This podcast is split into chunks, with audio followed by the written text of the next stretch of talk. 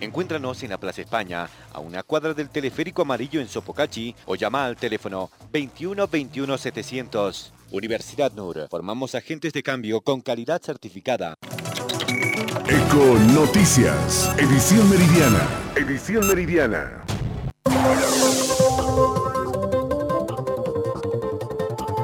12 horas 31 minutos, edición meridiana a través de Eco Radio Bolivia y Radio SOE. Estamos informando para todo el país en este 16 de julio de 2020 y 2020, mejor dicho, pero con la emoción en el corazón. ¿Por qué? Hoy, 211 aniversario de Gesta Libertaria del departamento. Mientras tanto, lamentablemente, el consumo de bebidas alcohólicas ha generado el malestar en la ciudadanía. Nos ha llegado a la redacción de prensa, nuestra mesa de trabajo, estas imágenes. ¿Dónde? En los altos de Parada Vallivian, denuncia de uno de los vecinos en el sector de la periférica, Ciudad de La Paz, llegando a la cancha sintética. Ayer, ayer, estas imágenes son de ahora, pero ayer sujetos estuvieron consumiendo bebidas alcohólicas por la cancha. Lamentablemente, la policía incluso pasó en un vehículo y lo peor, dice en la denuncia del vecino, no les dijo nada. Así de esta manera nos envían, ahí están consumiendo bebidas alcohólicas en plena jornada de feriado. Está prohibido en plena cuarentena periférica, cerca a la cancha, cerca a la cancha sintética, consumiendo bebidas alcohólicas son aproximadamente para nuestra audiencia de Eco Radio Bolivia, la aplicación y también nuestro reproductor de audio y Spotify. Son aproximadamente unas ocho personas. Entre ellos vemos a una mujer que están consumiendo bebidas alcohólicas en la zona periférica. Para la reflexión y principalmente para que así de esa manera la policía pueda precisamente generar los controles correspondientes porque llama poderosamente la atención de que en pandemia y más aún con las restricciones que se ha establecido, se continúe rompiendo las normas y poniendo en riesgo a todos. Muchas gracias al vecino desde la zona periférica que nos brinda el pantallazo a esta hora del mediodía. Eco Noticias, edición meridiana. Edición meridiana. Vamos inmediatamente con más información a propósito de lo que está aconteciendo en La Paz. 211 años de gesta libertaria, el alcalde Revilla pide no salir de casa en estos cuatro días, a comparación de vecinos que no hacen caso, como hemos podido advertir en la denuncia en la periférica, incluso con bebidas alcohólicas, consumiendo alcohol. Palabras y el informe a continuación de el alcalde Luis Revilla con Emma Karina Bustamante. 211 años de gesta libertaria y el alcalde Luis Revilla se ha dirigido a la población justamente pidiendo que demostremos el amor que le tenemos a la ciudad de La Paz y no salgamos de nuestras casas en estos cuatro días para evitar la propagación del virus. muy poca gente manteniendo las medidas de seguridad, el distanciamiento social. Lo que corresponde es que en estos cuatro días que no vamos a tener actividades en La Paz, todos los paseños y paseñas le demostremos el gran amor que le tenemos a nuestra ciudad, actuando con mucha responsabilidad y cuidándonos entre nosotros. Desde muy temprano se realizaron las ofrendas florales al monumento de Pedro Domingo Murillo y es en este acto que el alcalde Revilla dijo, no son días para ir a visitar a la familia, a los amigos. A veces estamos pensando y diciendo nosotros nos cuidamos, el amigo también se cuida y todos pensamos lo mismo, pero es una forma de contribuir a que la enfermedad se propague. Tenemos que quedarnos en casa. En casa tenemos que cuidar a la familia estos cuatro días tienen que servir para detener la velocidad de contagios en la ciudad de La Paz y por supuesto para que nuestro sistema de salud pueda también tomar mayores previsiones de cara justamente a este crecimiento de casos que estamos teniendo en la ciudad de La Paz. Tras los actos centrales y las palabras del alcalde Revilla, eh, se efectuó una misa en la Catedral Metropolitana, mientras que la sesión de honor que se realizaba ordinariamente cada 16 de julio fue suspendida por los legisladores paseños debido a la emergencia sanitaria y como medida de prevención ante el coronavirus. Para Econoticias, Emma Karina, Bustamante Cosío. Gracias, Emma. Vámonos inmediatamente con el informe del COVID-19, los centros hospitalarios y el Seguro Social precisamente de la Caja Nacional de Salud.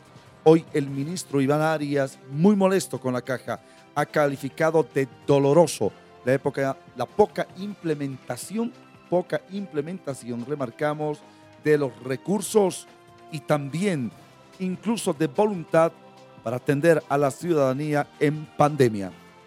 El ministro de Obras Públicas se encuentra molesto con la Caja Nacional de Salud. El ministro de Obras Públicas, Iván Arias, expresó hoy su descontento debido a que la Caja Nacional de Salud solo habría ejecutado un 2% de los 380 millones de bolivianos con que cuenta para la paz cuando se enfrenta una pandemia. Arias dijo, la Caja Nacional de Salud tiene 380 millones de bolivianos para la regional La Paz y ¿saben cuánto ha gastado hasta ahora que estamos en 16 de julio? Gracias. 2%. ¿Cómo es posible que habiendo gente que se está muriendo, que está haciendo cola, la caja no haya gastado más que apenas el 2%? Lamentó Iván Arias. La gestión de la Caja Nacional de Salud respecto a la pandemia ya levantó anteriormente la preocupación del gobierno. A inicios de semana, cuando el ministro Arturo Murillo, ministro de Gobierno, indicó que la caja no tenía la capacidad de atender a sus afiliados y que los mismos estaban saturando el sistema público. Arias calificó de doloroso que habiendo recursos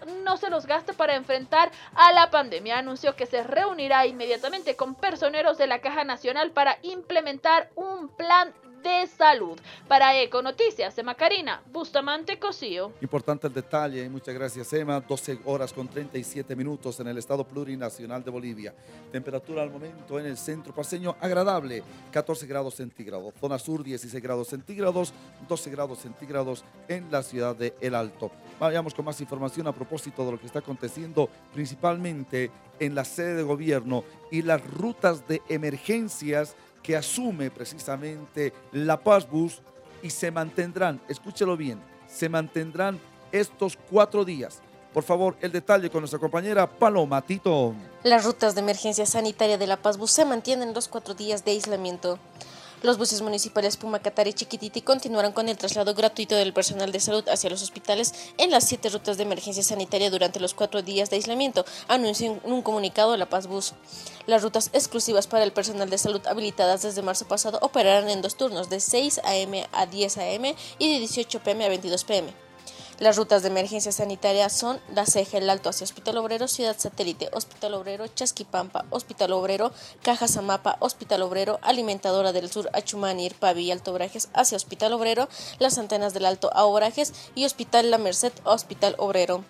Las rutas habituales de La Paz Bus como Chasquipampa, Inca Yojeta, Irpavi 2, Villa Salomé, Caja Ferroviaria, Integradora y Achumani quedarán suspendidas en estos días y se reanudarán el servicio el día lunes 20.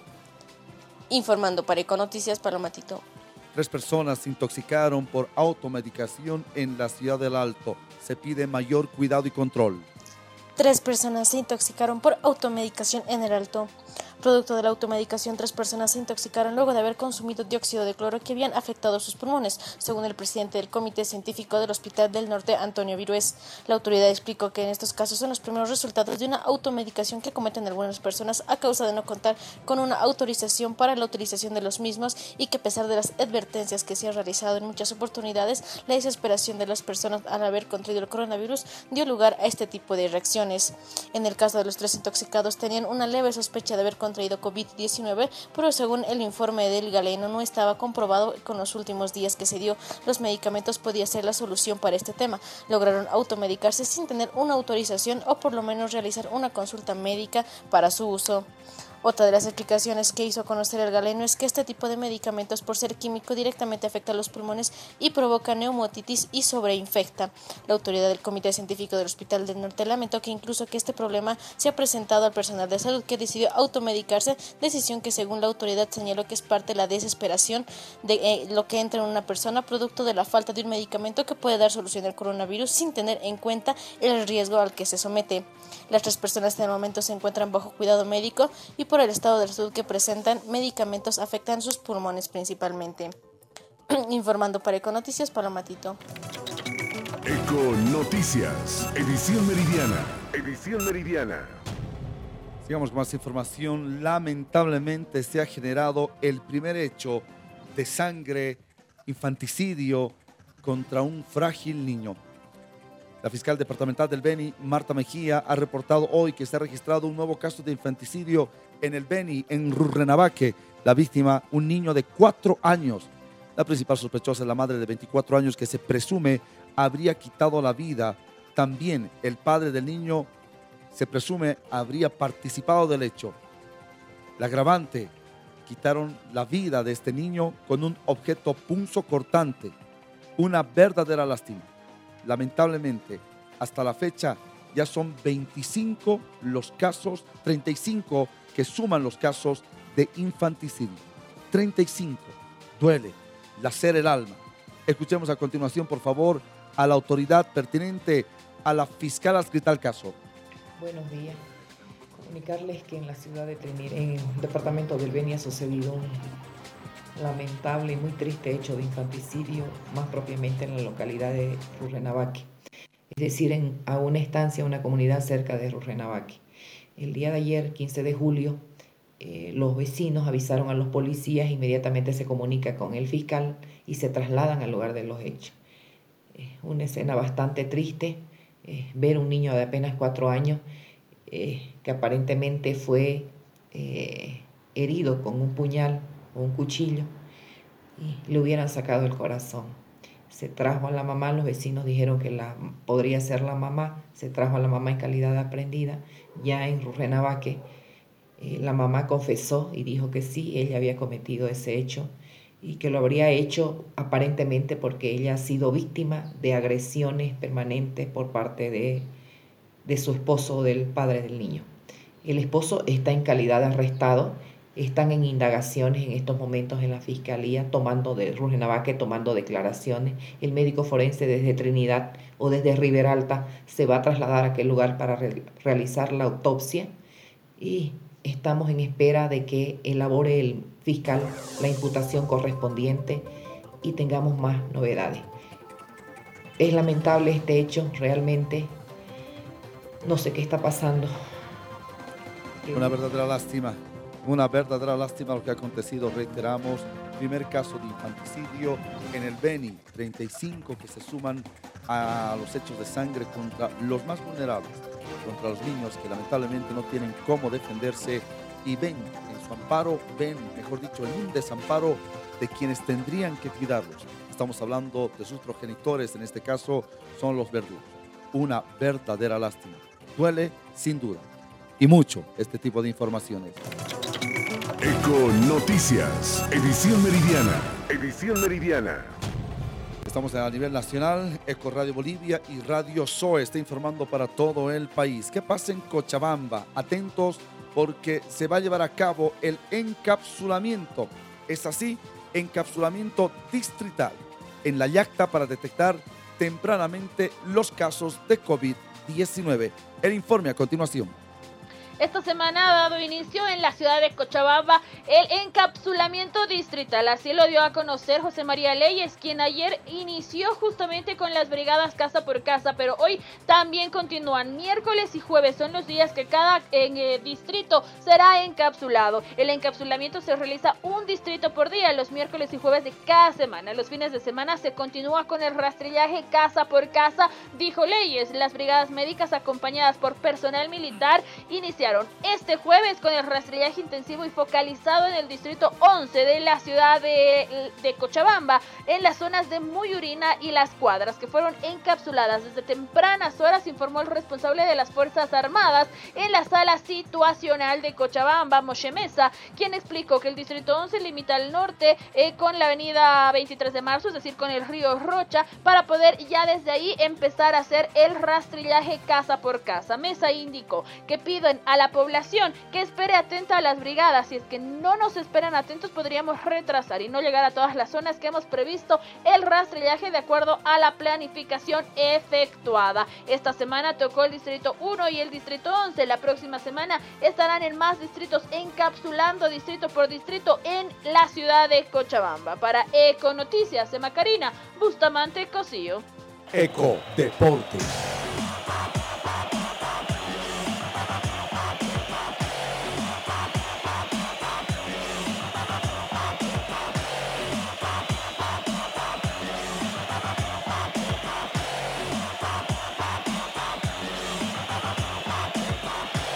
Estamos en contacto con nuestro compañero Gabriel Franco y sin duda en los anales de la historia presente, señoras y señores, los 70 años del Gran Maracanazo. El informe con Gabgol. Un 16 de julio de 1950, hace 70 años, las selecciones de Uruguay y Brasil disputaban la final de la Copa del Mundo. En el emblemático Maracaná, Brasil era la favorita a llevarse el codiciado trofeo de campeón en su condición de local. Al minuto 47, Friasa daba la ventaja a la canariña, pero los charrúas no se rindieron, pues al minuto 66 Schiafino marcaba la igualdad y, a 11 minutos del final del encuentro, Gigia silenciaba al Maracaná marcando el 2 a 1 final para Uruguay. Brasil perdía frente a su gente la Copa del Mundo en el llamado Maracanazo. Para la hinchada de Brasil fue una tragedia, una herida que ni todas las copas del mundo pueden sanar. Para Uruguay se queda la nostalgia de aquel histórico día y hasta hoy no olvidan la amargura de la selección verde-amarela. Para Eco Deportes, Gabriel Franco, Gabo Gol. Muchísimas gracias, Gabo Gol. Vamos inmediatamente al contacto con Deporteman y nuestro compañero Marco Antonio González. Atentos, por favor. Licitación pública. Esto es vital, importante remarcarlo y subrayarlo. Importante subrayarlo y remarcarlo. Gracias, Gabo Gol. Licitación pública. Escúchelo bien. Vital este informe que nos llega a nuestra mesa de trabajo en el marco de los derechos de televisación. Dice la Federación Boliviana de Fútbol entidad sin fines de lucro cuya responsabilidad es dirigir y administrar el fútbol en Bolivia, invita a las empresas nacionales o extranjeras interesadas en adquirir la sesión universal de los derechos audiovisuales de emisión, transmisión y reproducción televisiva, audio y video en todos los idiomas de los partidos de la división profesional y división de aficionados para el periodo 2021-2024. A. Presentarse Propuestas de acuerdo a las siguientes condiciones. Licitación pública para derechos de televisación, Federación Boliviana de Fútbol. Términos de referencia. Se podrá recabar los términos de referencia a través del correo electrónico y a partir del 16 de julio del 2020 al 28 de julio de este año hasta las 18 horas. Presentaciones de propuestas.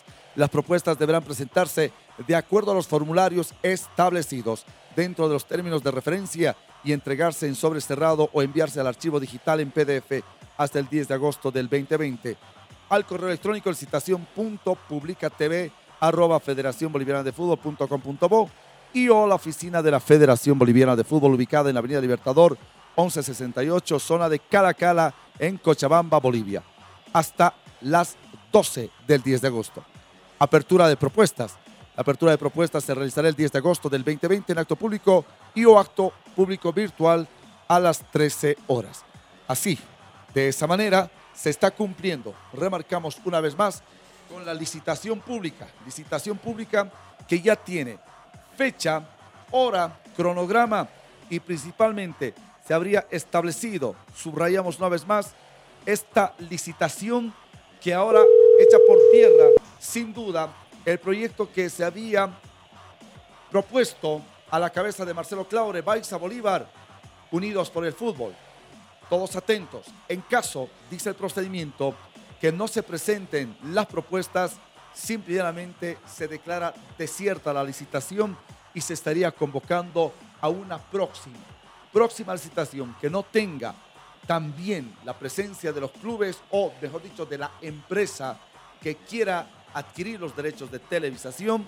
Bueno, entonces se tendría que realizar por invitación directa. Manda procedimiento nosotros estamos informando a través de Eco Radio Bolivia y por supuesto Eco Noticias. Eco Noticias, edición meridiana. Edición meridiana. Cerramos el sector deportivo, vamos inmediatamente a contactarnos con nuestros compañeros de trabajo. Estamos con Emma Bustamante, sala de prensa. Emma, ¿qué novedades tenemos esta hora? Adelante para cerrar. Así es, Steve. Y en cuanto a la información nacional que se ha generado en los últimos minutos, el gobernador de Oruro en una conferencia de prensa, el señor Edson Choque, ha informado justamente de que se están haciendo gestiones eh, con la embajada rusa para poder adquirir a Bifavir, el medicamento que están eh, produciendo justamente en este país.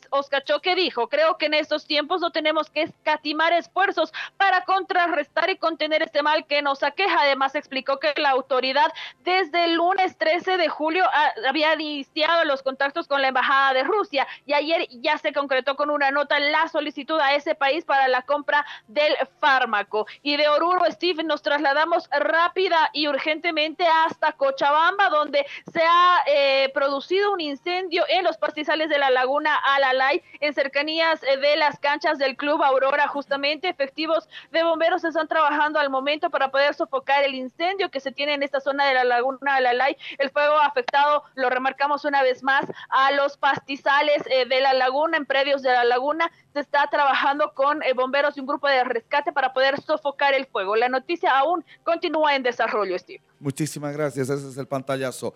Será hasta las 3 de la tarde con el sin permiso y a las 6 de la tarde edición central. Buenas tardes, Emma Bustamante. Buenas tardes, permiso. Muchísimas gracias, Steve Carrasco Velasco. Ha sido un verdadero placer. Seguimos festejando a la paz con trabajo.